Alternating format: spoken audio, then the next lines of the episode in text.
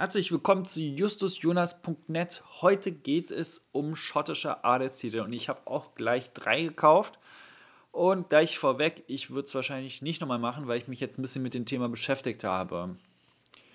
So, wenn man das bei Google jetzt eingibt, dann sind es Anbieter wie Scottish for You, Lord Titles ähm, und einer der bekanntesten sind wahrscheinlich Highland Titles.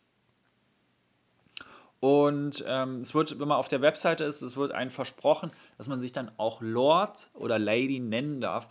Meistens äh, ist dann äh, bei den großen Titeln dann meistens immer ein, ein, kleiner Stern und wenn man den Stern folgt, steht dann eben for the personal use. Webseiten meistens ja auf Englisch und ähm, ja, dann ähm, das sagt es dann eben schon fast aus. Also dieser AVZ-Artikel zu dem Thema wurde der auch Souvenir-Artikel genannt. Also er gibt einen nicht wirklich rechtlich ähm, das Recht, sich dann Lord oder Lady zu nennen. Also es wird ja vorgegeben, man, gehört dann wirklich Land, aber das, das Land gehört dann wohl immer noch der Firma und die Firma gibt einem dann das Recht, dass man ähm, für den Land wird dann ein Namen draufgeschrieben. Aber wenigstens, äh, man kann es nicht wirklich benutzen. Ähm, schlussendlich ist es natürlich ganz cool, wenn man so ein Zertifikat dann äh, bekommt und die genauen Koordinaten. Ähm, aber es ist für mich fühlt sich so ein bisschen an wie eine Mogelpackung, weil, äh, weil man nicht wirklich der Eigentümer des Landes dort ist. Also man man hat auch nicht, äh, nicht das, was man dann erwartet. Und die meisten denken ja dann wirklich, sie können sich dann Lord oder Lady nennen. Aber äh, du wirst es nicht schaffen, dass es dann nachher auch auf deinem Perso so steht.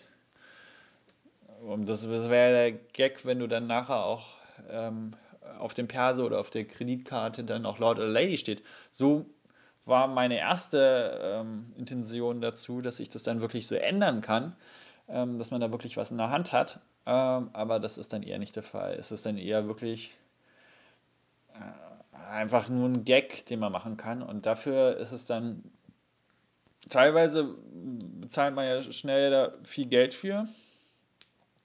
Keine Ahnung, bei manchen kann man wohl auch angeben, wie viel Quadratmeter man kaufen kann. Und so größer, umso mehr äh,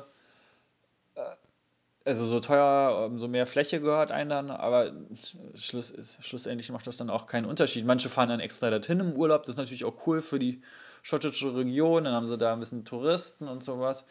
Ähm, und dann gehen die zu ihren Koordinaten und dann ähm, sagen sie, das ist dann eben mein Stück Land. Das finde ich, ähm, also ich finde es alles, äh, sieht eher in Richtung Täuschung aus, finde ich.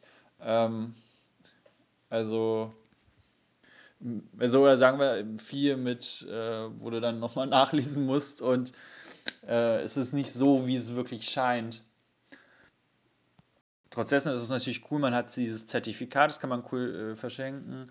Manchmal, dann hat man auch über Google Maps die GPS-Koordinaten, kann sich genau den Ort dann dort anschauen und es ist einfach eine coole Geschichte, ähm, die man dann hat, ähm, was man auch verschenken kann, aber mehr auch nicht. Also ich würde es nicht empfehlen. Also nicht von den Anbietern, die ich jetzt gehört habe. Wahrscheinlich muss man. Es ist wohl, ich glaube, es ist auch gar nicht äh, möglich, richtig schottisches Land zu kaufen. Aber da bin ich mir jetzt nicht ganz sicher. Ähm, also das war eher ein Fehlkauf. Ich hoffe, euch hat die Folge trotzdem gefallen und hört euch auch gerne meine anderen äh, Podcast-Folgen an oder schaut mal auf meiner Webseite justusjonas.net vorbei. Und das war's und bis zum nächsten Mal.